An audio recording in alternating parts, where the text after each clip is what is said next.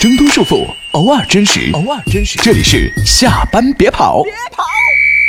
Hello，大家好，我是今天刚染发的张凯拉。大家好，我是今天没有洗头的易阿南。大家好，我是肯定天天都会洗头的舒大义。那我们今天呢，其实是一期特别节目，因为我们想聊一聊，就是，呃，因为母亲节快要到了嘛，所以我们想聊聊跟妈妈有关的事情。嗯，好，那在我们进入到节目的内容之前呢，还是我们的一个小环节，就是我们要跟大家念一念我们的一些评论。嗯，今天我们想看重点看一看，就是我们那一期讲男女平等那一期的评论，然后。我们有一位叫坡坡咚咚锵的朋友，应该是卡拉的朋友，然后经常给我们留言，质量都很高，在此隆重的表示感谢。死女人，认真听。对，隆重表示感谢。然后他说，关于这题，他回答是说，更多的时候是主流对女性的轻视。女人三十五岁以后就没有什么可能性，女人带出去不方便，女人很娇气。身为女人，很多时候遭遇偏见的时候，甚至无从解释，除了拼还能怎么样呢？就其实道出了很多职场女性的困扰吧。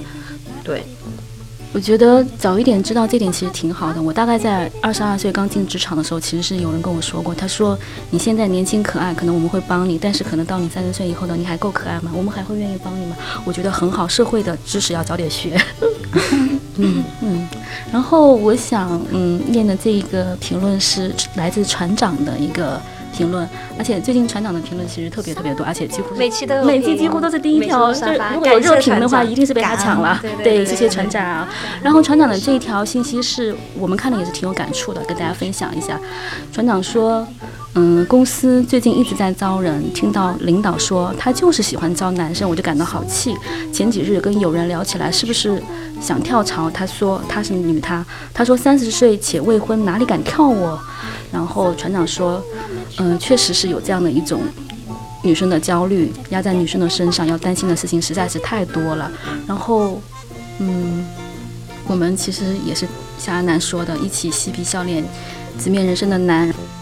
好，那我们今天开始进入到我们今天的主题喽，就是我们要聊聊妈妈教给我们那些事。好温暖的，那个，我跟妈妈的故事比较多，我我我我我简单说两点啊，就是妈妈教给我的事情呢，就是除了比如说规律的生活呀、仪式感的生活等等这些东西，我觉得妈妈教给我最重要有两个点，嗯。第一个她会让我比较自律。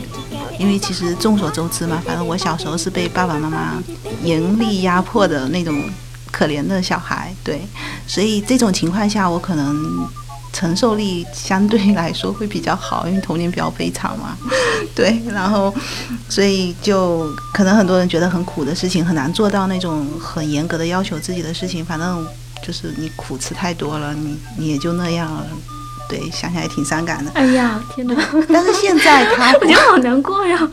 但是现在呢，就我有的时候反而会觉得是一笔财财富，因为就很多人觉得很苦的时候，我真的觉得还好，我就不会那么难过哎。对，就就我觉得还好啊，像、嗯对，就你承受力真的比较大，我也不知道是好事还是坏事，就是你那种痛感比较迟钝了。嗯，对，但是你确实比较容易，就是当你要去克服一个困难的时候，你比较容易自己豁出去去做。就像很多人会觉得你晚上都搞到一两点了，你第二天早上六点半起来给女儿做饭，我觉得这算什么呀？我心里真的会有一点的，如果你知道我小时候经历的，你就会觉得收手了。对强大本强，不不不，所以我会还蛮感谢，我会还蛮感谢妈妈的，真的，因为可能是爸爸给我制定了这个东西，但是每天在那里歇斯底里的让我去做的那个人是妈妈，就是她真的在我身上花了很多很多时间。因为今天我自己做了妈妈，我才知道你要每天那么严格的去要求孩子，而且狠着心去做，其实是要付出很多的。因为我自己现在对我女儿有的时候就没有办法坚持底线，我都不知道是好的还是不好的，对。嗯嗯然后第二个呢，就是我觉得非常重要的东西，就是我我妈妈让我对家庭会更有责任感，让我不要那么任性，但是同时又能够坚持底线。对，这是她教会我的。刚刚听完卡拉说起她的妈妈，我觉得好敬佩她母亲啊，就是能够把责任贯彻到教育的过程中，这是非常需要巨大的心血的。然后我们想 Q 一下阿南，然后阿南，嗯，哎，但我其实刚刚听完就会觉得说，其实妈妈对我们影响真的蛮大的，嗯因为我记得我们有一期不是说。互相给自己贴标签和给对方贴标签吗？我记得我给卡拉就是钢铁女战士嘛，其实卡拉就会说这个东西其实和妈妈的关系很大。是的，是的。然后我给自己标签其实是努力嘛，其实我觉得认真想一想的话，其实这个努力应该是妈妈给我的。嗯，因为我妈是那种就是怀着我的时候正在考试。我把写单车带着他去考考试，然后我记得我读高中的时候，我妈正在读研，嗯我印象非常深刻，因为那一天我穿越了大半个城市去找他，去他学校看望他。但就是觉得说，好像我我妈妈一直在努力，包括她又跟我说，你字太难看了，你要练字。这个努力是很很积极的，就是很没有年龄感的。他会跟我说，他也是工作中才练的字，因为他当老师嘛，他会发现学生字很好看，他字很难看，然后他把它练，他真的能够练好。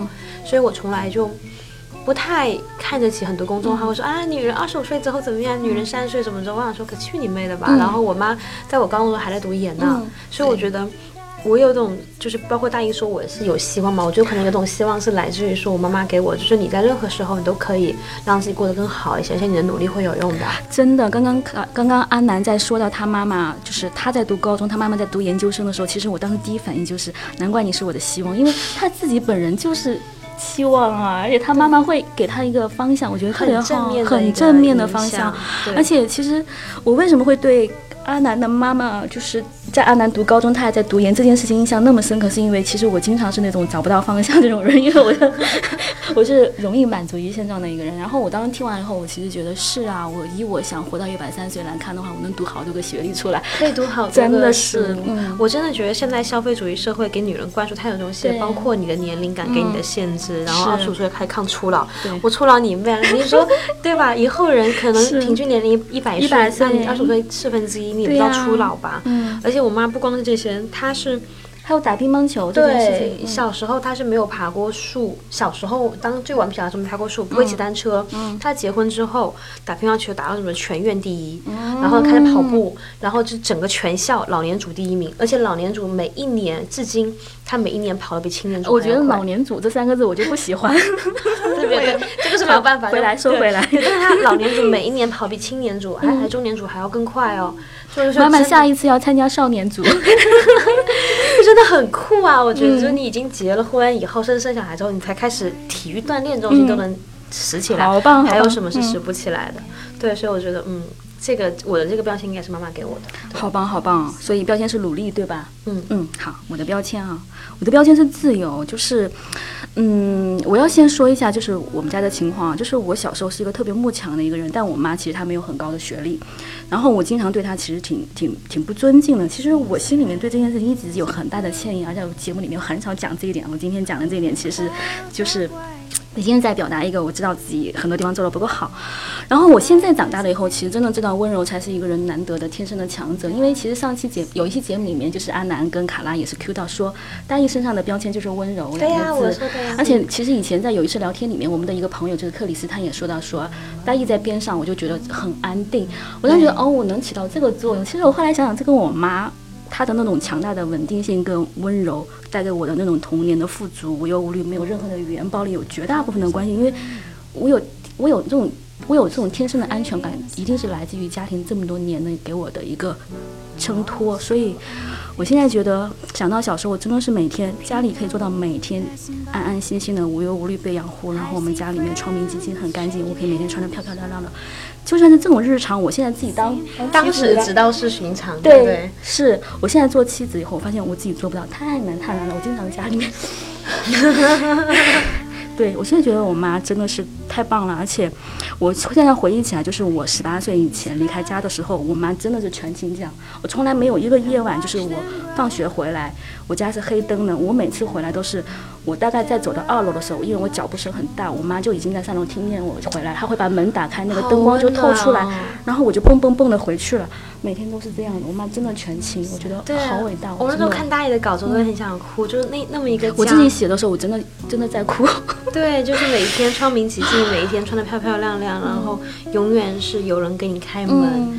就真的是你当时小时候，你可能以为这是因为我我以为是很正常的，因为后来我们路过一期原生家庭，后来我觉得我我讲不出东西出来，我觉得以为对，因为不讲了，哎，所以我特别感谢，我觉得我的关键词可以是温柔，也可以是自由吧。这两个我都很喜安欢。定温柔，其实这个力量是，其实是很很稀有、很难得的，嗯。因为我们更多时候在就我们说的这个社会给女性的一些压力也好，什么的，很多人是张牙舞爪的，就你要么就是变成一个特别恭顺的人，要么是一个。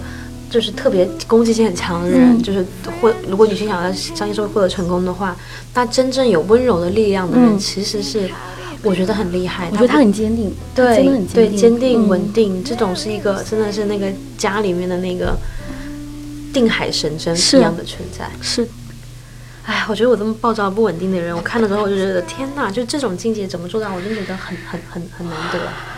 其实我是很羡慕那个大一的，最主要他有一个非常宽松的一个生活的环境，他描述的那个生活的场景我也有。但我小时候真的看到那黄色的灯光，我会不想回去。我喜欢在学校自修，因为那会更自由。但是因为我回去之后，我就会，反正我爸爸妈妈小时候总觉得我做的不够好，他们会觉得你要做更多的准备，这样你考试才不会出万一。但你们没发现？就你发现没？就是我们家里给我们的的那个就是归因都是自控，就是怎么说来着？归到自身原因上的，从来不会说对，就是，但是他们给我们一个信息，我觉得是是某种意义上是很正面。就我妈也会跟我说，所以把你真的是很聪明的，是你自己不努力。是就是他默认只要我努力一定会成功。有的时候当时会觉得很无力啊，就是说，哎，我功课因为我有叛逆期嘛，然后比较漫长的叛逆期，功课已经落下这么多了，我努力不是我努力一定能实现，但是他会默认说你是聪明的。就是可能他们会觉得卡拉是不细心，觉得我是不努力，但总之就是说你要努力的话，你是可以的，所以这个也是一个一个很好的暗心理暗示了。我觉得某种就另外一个层面理解的话，其实我现在是充分觉得他们的好，尤其我后来工作中碰到很多的，就是一些低谷和挫折的时候，就你说可能你你赞美我啊，就是你恭维我说会说，可能如果是你你就回去一万次了，就每一次我因为这不是恭维，这是我内心真实的想法。我没有，因为我觉得谁都能做到，因为没有就是没有我我觉得我能撑过去呢，就是说真的很多时候是因为他们，就是他会让你很多时候你会去自省，你会歇斯底里的把自己改好，你做好足够的准备，就是自省这个东西绝对是我父母带给我的，就他几乎是本能了。然后还有他给我的另外一个信心，我觉得是，他就觉得，我觉得我要是歇斯底里，我豁出去了，我是能把事情做好的。对，但是我觉得我们俩就是那种跳跳虎，就是那种，就是触压然后反弹，然后又触压又反弹，然后大一是那种真的是稳定。细水长流的，然后就润物细无声的滋润一个人。对，我觉得，嗯，我觉得我我其实现在回想起来觉得蛮奇怪，他为什么会认定觉得说我按照自己的意志走，我会走得很好？这点是我现在感到很奇怪。我想，应该我还还算是属于 积极努力的那一类型嘛，就自己会给自己加压的那种人。但其实你这种不加压的方法，就是我全然的相信你，让你去做事情，我希望你判断是对的。嗯其实也是一种另外一种很好的环境，让让你可以就是你说的很自由的去对施展自己，你也会反而你会自己鞭策自己。对对我会觉得很大的信对，。我记得我上大学有段时间其实超级堕落啊！我每当想到我父母，我自己都会掉泪，因为我觉得好对不起他们。哦，哦，我大学以后才堕落，你别掉泪了。我大学以后，我父母就不管我了。没有，但我大学时候堕落，其实我是很快乐的。我就我记得所有老师慢慢跟我说说，你现在好好努力，上大学你就轻松了。呀所以我接到信息是大学哎，时候我爸妈真的是大学以后就不管我了。对呀对，就很自由。大学就整天在玩啊，旷课啊，就是大学必修课啊。不，我说的不是这种玩儿，我是说是在什么堕落迷失方，就是很 迷失啊。就比方说，哎，要讲嘛，高数没过，算了，不讲。没过说什么迷失啦？对呀、真的是。所以我我是属于自省我也差点挂科对呀，我值得我我值得我的父母给予我这种无条件的信任。刷题还没挂，天哪正常还。好啦，我哎，你对自己太严格了。对呀。还有你干嘛吸毒贩毒去了呢？对呀。那我也不会跟你坐在这儿了。我的人生还是很积极的。高数挂科就这么迷失了，嗯好吧。嗯，好呀，我们刚刚琐琐碎碎的讲了这么多，其实有些话真的是埋藏了很久没有公开说过。我自己在写稿的时候，我都好几次掉眼泪。其实回想起来，就是我们有了一点点自己独立的意识，然后自己开始忙着闯世界，尤其是结婚建立自己的小家庭之后，还真的慢慢慢慢的跟父亲母亲之间的接触少了很多。我想说，可能要走到父母那个年龄，才能懂他们为难很多的为难和他们那些不容易的爱。所以我们也想说，跟大家在接着聊一聊，就作为一个女儿来言，你跟母亲的相处呢，你们的很有哪些特别的记忆，还想要在今天这样的一个氛围下交流一下吗？女儿和妈妈的关系，其实在这个世界上是一种很奇特的一种存在。对，因为我妈妈的年纪已经很大了，嗯他们都很晚才生我们，所以到现在已经年纪很大，而且我妈身体不好，所以我其实很早很早就跟我妈已经和解了。嗯这种和解就是说，我已经根本不想去改造她了，只要她开心，她活着，嗯她对我的要求，只要我判断之后，我觉得我能做的，嗯就是我都会尽量去做。就比如说，只要不是他那种说，哎，你别上班了，你请假吧，请假一个月回来陪，就不是类似的。对对对，我记得刚刚过去的一个小长假里面，然后你还跟我说，对你一定要回家去，就陪陪妈妈什么的。就是嗯如果满足不了呢，我也会说明原因，就是嗯然后现在会每周都会给他打一个电话，就是听他。我现在最大的改变就是我会给自己。每周一个固定的时间，半个小时左右，我就听他讲一些鸡毛蒜皮。以前我都会去改造他，就跟他说你不要纠结这，我现在就会认他在那里讲，而且偶尔我可能还会配合的去理解一下他，迁就一下他的情绪。然后放假我会尽量的陪着我妈妈，其实本身也是我自己情感的需要，对嗯我觉得也没觉得是一种付出。嗯嗯，其实我我在写这一段的时候，就是写了珊珊的写。我觉得女儿和妈妈之间的关系，就是其实我刚刚听我们三个人聊完，其实我们在某种程度上，其实是在延续我们母亲的生命，就是是我们活成了另外一个版本的她。嗯比如说。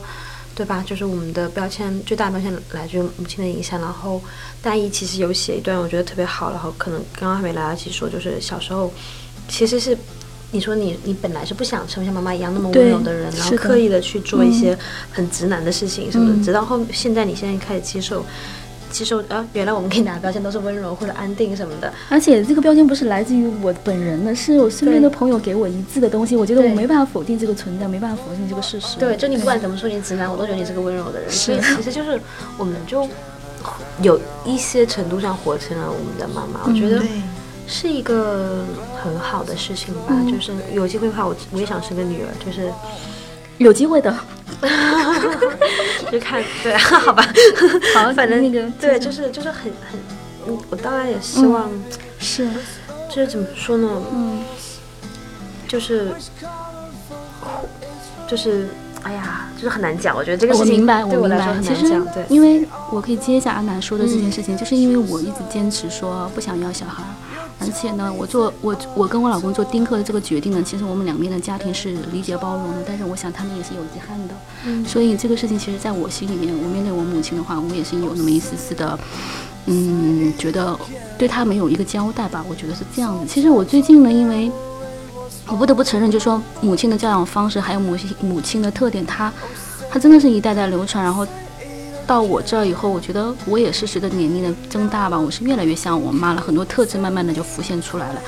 我记得有一段时间，我有一个非常好的闺蜜朋友，她生小孩了，然后呢，我去看她，她跟我说，她父母在帮她带孩子，然后呢，她妈妈跟她住在一起以后，她发现她身上，她说她从来没有认真的观察和了解过她的妈妈，然后那段时间的相处，她发现她妈妈身上很多跟她相似的那种连接，还有来自于她自己生命当中不足的那些投射。我我听完以后，我是第一次真真切切的感受到，我离我想要生孩子最近的一次的心理感受，因为我觉得说。也许有孩子之后，我们跟母亲的连接又发生了更加丰富的变化。我觉得那种感觉应该是好的，作为生命来说，它是好的东西。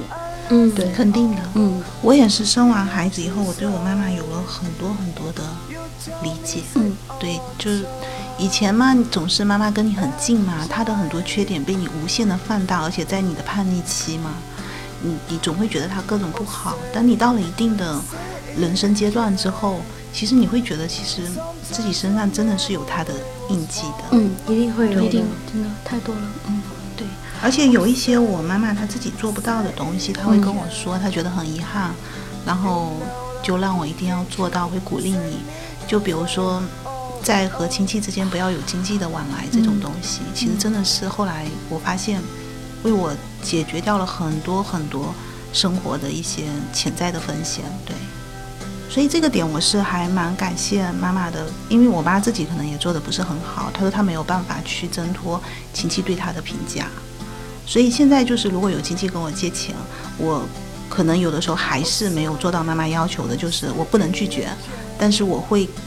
借的那个数字一定是我自己觉得，就是万一以后你不还，对我来说，我就觉得那就是我此时刻帮助你困难。对，哎，我真的觉得好像妈妈会把。自己有一些没有完成遗憾的事情传传传达给我们。我还没有小孩，我想生女儿。为什么？因为我就很想有个小女孩，然后让她穿好看的裙子。哎，我告诉你，这真的是缺啥补啥，你知道吗？我我帮我女儿买很多很多的东西，就是源自于我小时候在这方面的欠缺。我妈也会跟我说，刚卡说我就特别有感触。我妈会觉得说，她结婚的时候有点裸婚嘛，然后没有太多仪式感啊，没有什么东西，会疯狂的安利我，让我去拍婚纱照。虽然我并不喜欢婚纱照这件事情。我我的仪式感在另外的层面上，但我知道他这种心情是他觉得不希望我嗯很简朴的、很很平淡就把这个婚结了，对。所以我真觉得女儿和母亲是蛮蛮蛮蛮特别的，就像哎，我真的觉得是生命的延续吧，就是不同不同的，就是好像有点类似于一个灵魂，然后又又过了一生的那种感觉。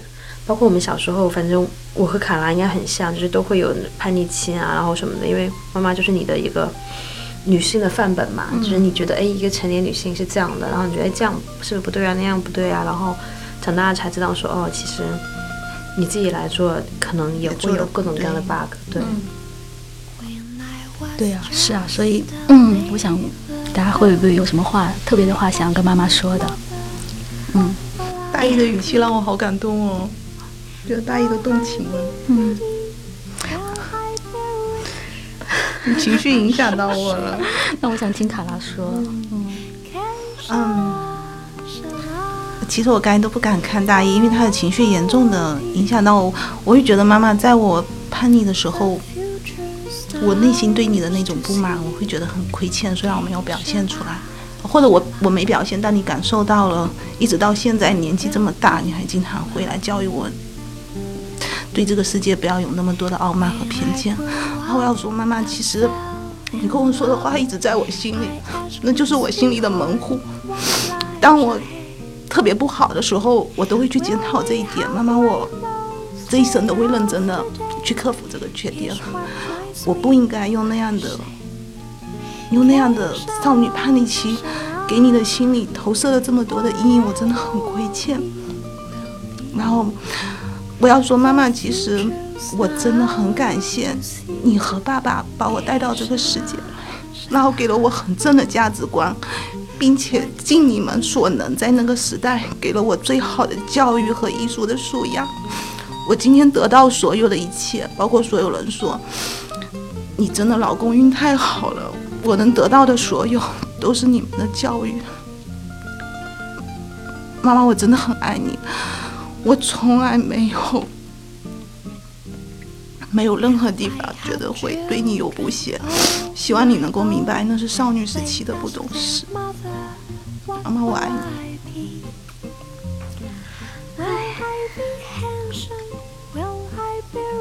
我错了，我不应该用这么深情的语气来主持这期节目。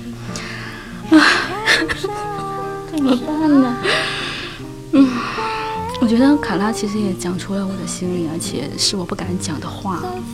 嗯，因为我我在十几岁的时候有过太多的那种对我妈妈的不耐烦、不耐心，然后我可能隔三差五的就要在家里面各种找我妈妈的麻烦来折磨她。我不知道我为什么要那么做。我想。我想说，也许，也许是循环或轮回，也许我将来有小孩，也会有小孩这样对付我。也许有，因为我没有完全拒绝这件事情。嗯。但我想，我妈带给我的是，我觉得她有做母亲的天生的智慧。我现在回想这这一点，嗯，我觉得她能把这种爱跟体贴交给我，已经是我人生极大的一个宝贵的财富了。我从一个。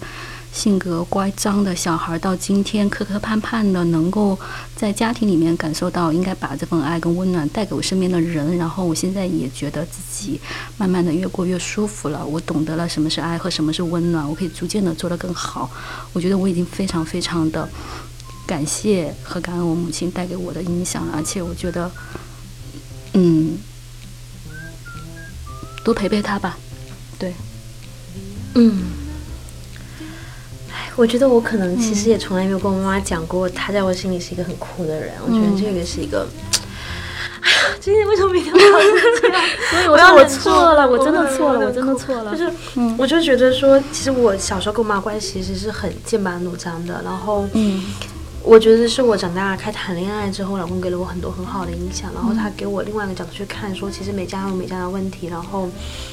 没有一个人可以做一个很完美的人，然后你不应该那么苛刻或什么的。就是我谈恋爱之后跟我妈的关系其实有越来越好，越来越好。然后我其实，在妈妈这一块，我其实挺开心的。就是我们今天还敢一起去旅行嘛？然后，对，哎呀，不能，就是怎么说呢？就是我其实如果要说这么的话，我觉得对现在的关系很满意。然后我觉得我妈像朋友一样，但我可能真的没有跟妈妈讲过。我觉得你是很酷的一个人。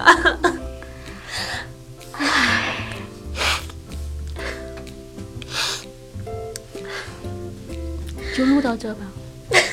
嗯，好啊，好啊，好，那我们就我们就录到关机这。哭一会儿。这期节目就先。我们真是笑中带泪，就是嗯，嗯，好吗？那大家那个晚安，然后母亲节快到了，嗯，大家有时间回家就回家，没时间回家给妈妈打个电话，然后给妈妈准备个礼物，对带给她一些回忆跟念想就好了，嗯，好吗？好那大家晚安。好，大家晚安。嗯。